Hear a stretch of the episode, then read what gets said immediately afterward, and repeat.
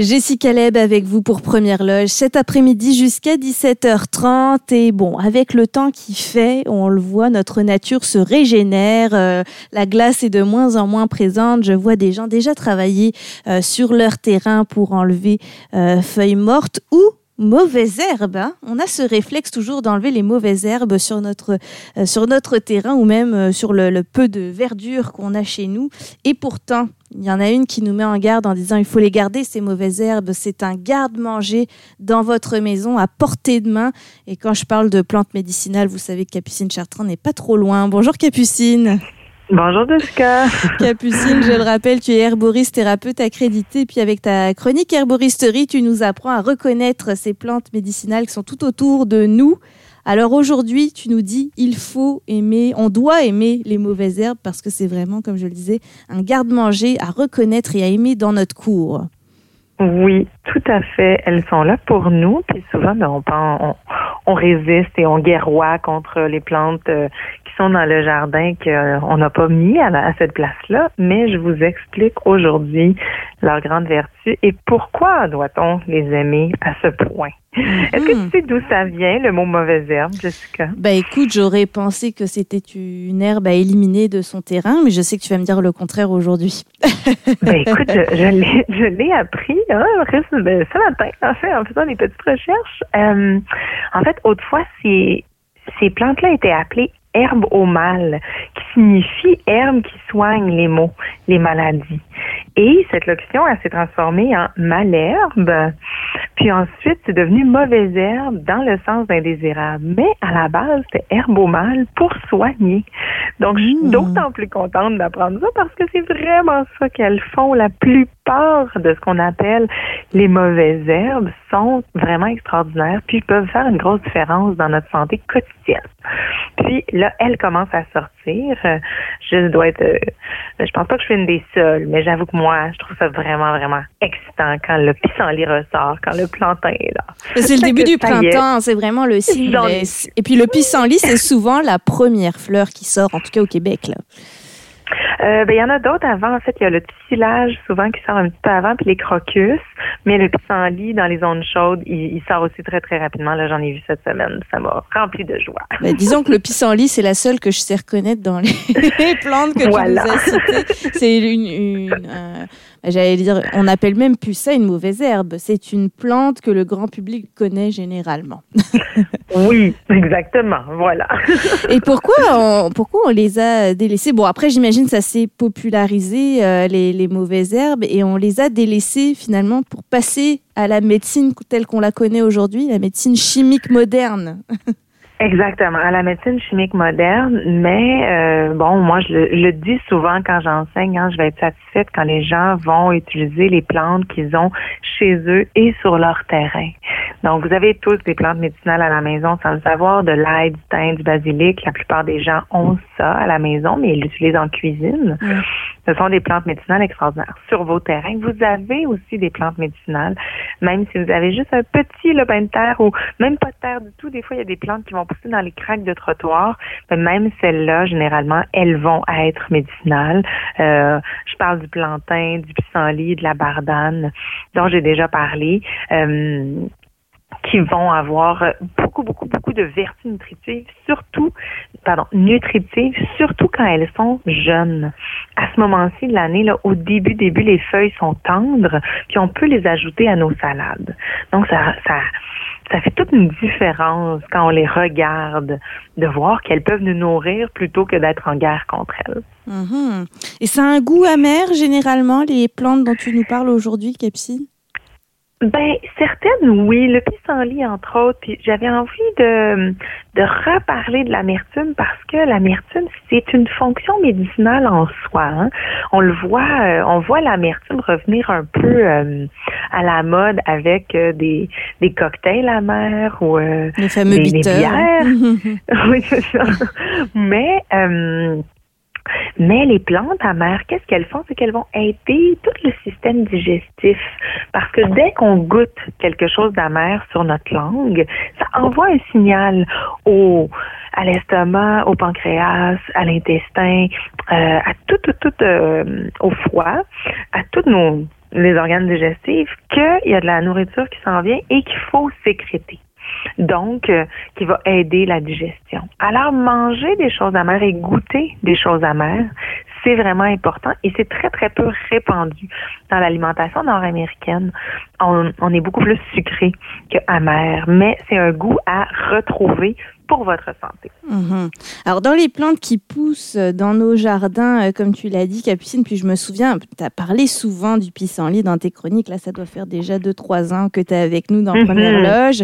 Et je me souviens t'avoir dit, parce que tu m'avais dit en Europe, le pissenlit, vous connaissez bien ça. Moi, je te racontais que oui, quand j'étais petite, j'adorais faire des bouquets de pissenlit. Mais je me disais, nous, on a été éduqués dans le sens, c'est sale, les animaux ont certainement fait euh, leurs besoins dessus, bah, plus particulièrement uriné dessus. Et tu m'as dit, je me souviendrai toujours, tu m'avais répondu, mais si tu savais de l'urine sur une plante versus d'autres produits chimiques qu'on peut avoir dessus, c'est vraiment rien à côté. Donc, c'est presque inoffensif si ça arrivait. Je ne sais pas si je dois l'interpréter comme ça. Oui, puis de toute façon, on peut les nettoyer les plantes avant de les manger là. C'est pas comme euh, pas comme très très grave, tu sais. Mm-hmm. Puis euh, les gens ont des les gens ont des potagers en ville là, puis ils vont manger, tu sais, les laitues de où est-ce que les chats peuvent très bien être passés, tu sais. Donc ça fera pas de grosse différence. Euh, c'est sûr que le pissenlit, ben souvent il est dans le gazon, donc on va marcher dessus, mais donc on va simplement le nettoyer. Comme on ferait avec la laitue. Puis on va le manger, on va l'apprêter souvent comme une salade avec de la vinaigrette. Euh, on va pouvoir euh, cuire même le pissenlit euh, comme les épinards. Ah ouais. Donc Juste la fleur là où on prend vraiment. On prend les feuilles. On va prendre les, feuilles. feuilles. Avec avec les fleurs, on va plus faire des, euh, des boissons comme du vin de pissenlit.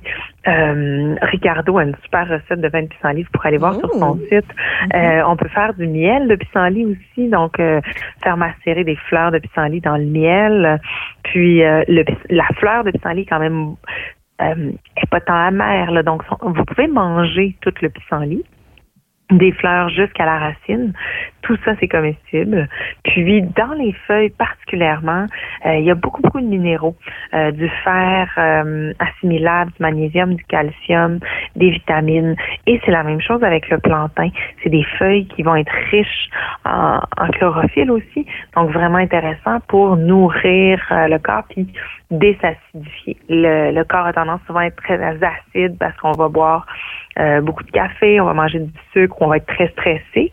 Donc, euh, ces plantes-là vont aider à désacidifier le corps, puis ça va être bénéfique pour votre santé à long terme.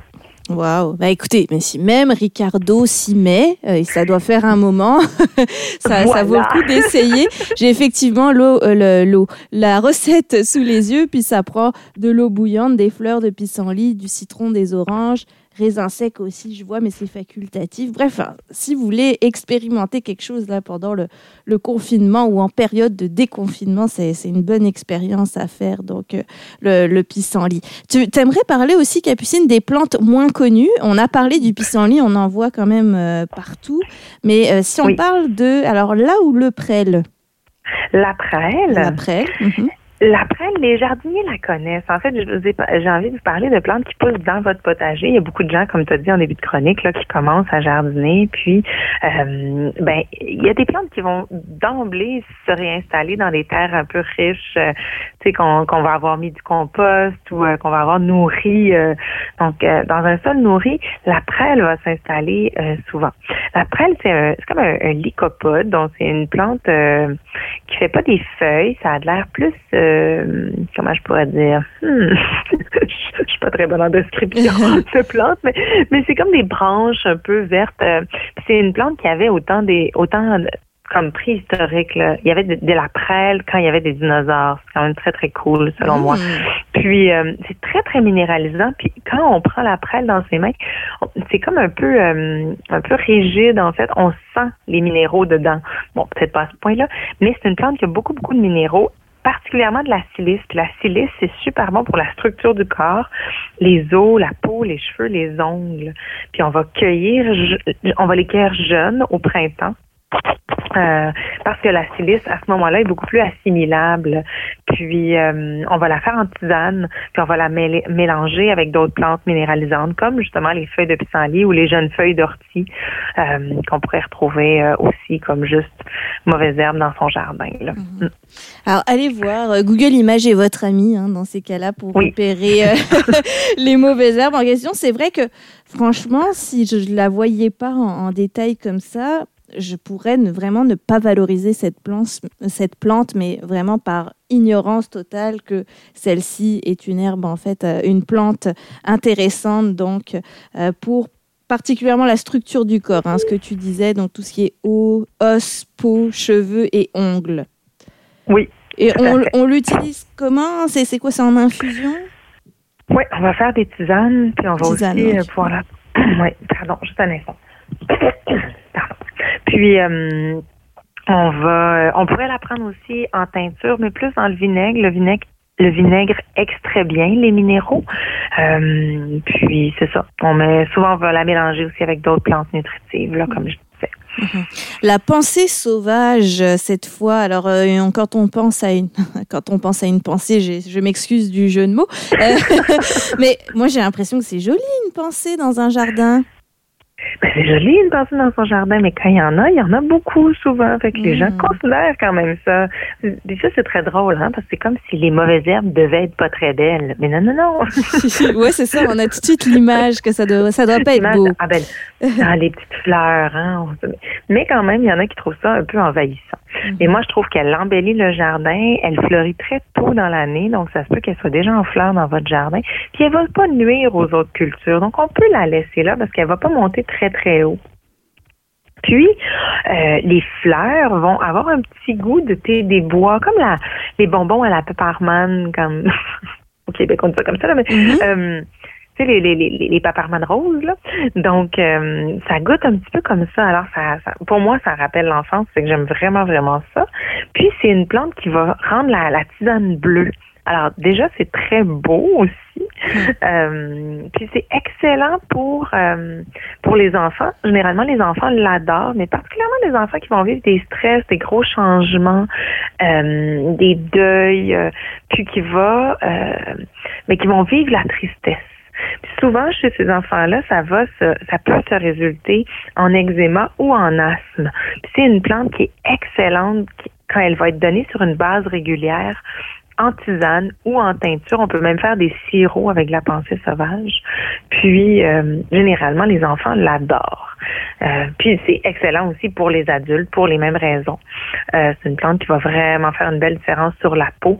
J'adore ça la mélanger avec la calendule qui est les belles grosses fleurs oranges. Là. Mhm. Donc on l'utilise en tisane ou en teinture mère. Encore une fois, on rappelle que la teinture mère, c'est quelques gouttes seulement dans l'eau. Donc là, on se la procure plutôt en, en épicerie, euh, en, magasin d'alimentation naturelle pour avoir la, les, pensées directement. Alors je dis ça, mais on parle encore une fois que ça se trouve, vous l'avez déjà dans votre jardin, puis là, vous avez juste à l'accueillir, bien évidemment.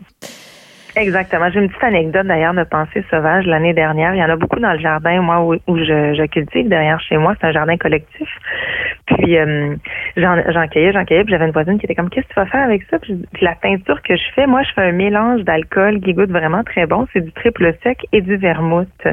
Et là, tout d'un coup, hmm. ma voisine s'est soudainement mise à s'intéresser à l'herboriste. oh, oh. Parce qu'en cocktail, ça marche aussi, donc. Oui, c'est ça, exactement. On pourrait la mettre en cocktail. C'est très, très, très bon. Fait que si vous avez aussi des, des, des, des, des envies de cocktail à l'intérieur de vous, les plantes médicinales peuvent faire partie de votre solution. Hein? Elles sont là chez vous. Utilisez-les. On va finir avec le pourpier, euh, le pourpier potager. Oui, est-ce que tu connais le pourpier? C'est une plante un peu grasse. Pas du tout. Alors, euh, c'est une plante aussi rampante, puis elle est grasse. Et euh, c'est une des plantes qui contient le plus d'oméga 3 et d'oméga 6, euh, assimilables pour le corps ben, de source végétale. Puis on va la manger crue en salade, confite dans le vinaigre ou cuit comme des épinards. Moi, j'avoue que je l'aime vraiment crue. Je la mets souvent dans mes salades. J'adore ça dans la salade de patates. C'est une, une plante qu'on va retrouver dans les restaurants quand même chic, là, comme euh, tomber de pourpied euh, aux épinards. C'est le genre d'affaire que j'ai déjà vu sur un menu. Puis ça a un petit goût légèrement acidulé puis épicé. C'est très apprécié des gourmets, là, comme je disais. On le retrouve dans les restaurants quand même chez. Puis, elle nuit aucunement aux autres plantes. C'est un couvre-sol. Puis, elle est vraiment nutritive. Fait que ne pas s'en passer, ne pas l'arracher surtout. euh, puis vous l'avez sûrement déjà vu, mais sans savoir c'est quoi. Puis elle s'installe vraiment dans le potager. C'est pour ça qu'on l'appelle pour pied potager. Bon, alors amusez-vous à reconnaître ces plantes médicinales euh, dans votre cour, dans votre jardin, dans votre potager. Comme disait euh, Capucine, on n'a pas besoin d'avoir un immense terrain pour retrouver ces dites, entre guillemets, vraiment mauvaises herbes. C'est telles que vous les aviez qualifiées jusqu'ici, mais on l'a compris, elles ont des vertus beaucoup plus intéressantes. Je rappelle, Capucine, que si on veut te poser des questions, là justement, on n'est pas sûr, peut-être on, est, on se dit, est-ce que ça c'est une plante médicinale ou non? Parce qu'il doit y avoir quelques pièges quand même. Je ne peux pas croire que toutes les plantes qui poussent euh, sont forcément médicinales. Non, elles ne sont pas toutes médicinales, mais la grande majorité. ah bon Ouais. Alors, euh, mm. allez sur sa page Facebook Capucine Chartrand, professeur de yoga et thérapeute, euh, herboriste thérapeute accrédité pour lui poser des questions là si vous voulez en savoir plus. Puis Capucine, justement, tu vas offrir, tu continues d'offrir des activités sur l'herboristerie en ligne. Je vais te laisser présenter celles, celles à venir. Oui, bien en fait, samedi, j'étais supposée faire une retraite de yoga et herboristerie au monastère des Augustines, puis bon, elle n'aura pas lieu pour les raisons qu'on sait. Alors, j'ai décidé que ça me rendrait vraiment triste de pas offrir cette euh, cette retraite. Donc, j'ai décidé d'en faire une série, mais pour vous introduire, ça s'appelle Paix en soi, yoga et herboristerie. Ça va être mardi de 18h30 à 20h. Ça va être gratuit. Puis après ça, on va faire une série de quatre mardis soirs, du 18 juin au 8 juin. Euh, je vais faire un événement aujourd'hui. Du 18 mai au 8 juin. Je vais juste ah, Oui, 18 mai au 8 juin. Oh, pardon. Hein. Donc, euh, voilà. Fait que si vous avez des questions, euh, venez. Puis ce soir, il va y avoir un, petit Facebook Live sur ma page aussi là pour que je vous raconte comment ça va se passer. Mhm. Puis Capucine, c'est vrai qu'on n'a pas fait un clin d'œil, mais on est le 1er mai aujourd'hui et je vois que tu as publié sur ta page Facebook que c'était une célébration particulière. En bref, de quoi il s'agit? Alors, Beltane, Beltane, c'est la mi-chemin entre l'équinoxe de printemps et le solstice, euh, non, l'équinoxe de printemps et le solstice d'été, oui. Puis euh, c'était des fêtes euh, de lumière, on faisait des grands grands feux, on faisait des danses autour d'un mât, euh, c'était des grandes orgies aussi. Mm. c'était vraiment des fêtes de fertilité, les fêtes de Beltane, chez les Celtes et chez les païens. Puis c'est vraiment là qu'on le retour à la lumière, tu puis bon en Europe, tu sais, c'est c'est j'ai des amis qui m'écrivaient cette semaine que les roses sont à leur apogée déjà et tout ça. Alors ici c'est sûr que c'est on sent qu'il y a quelque chose qui se passe, mais c'est pas encore euh, le grand épanouissement. Mais c'est le moment de célébrer le printemps qui revient. On a gagné la lumière. Elle, elle augmente jusqu'au solstice d'été le 21 juin. C'est mhm. ça. Donc, euh, voilà. Fait que c'est une bonne raison de, de célébrer aujourd'hui, je dirais. Là, on a passé au travers de l'hiver le 1er mai. on peut dire, c'est terminé. Malgré la pluie de la journée, ça va finir oui. Vous le savez, c'est toujours long, ça prend du temps. Merci beaucoup, Capucine Chartrand, pour cette chronique herboristerie. Merci à toi, Jessica. Bonne journée.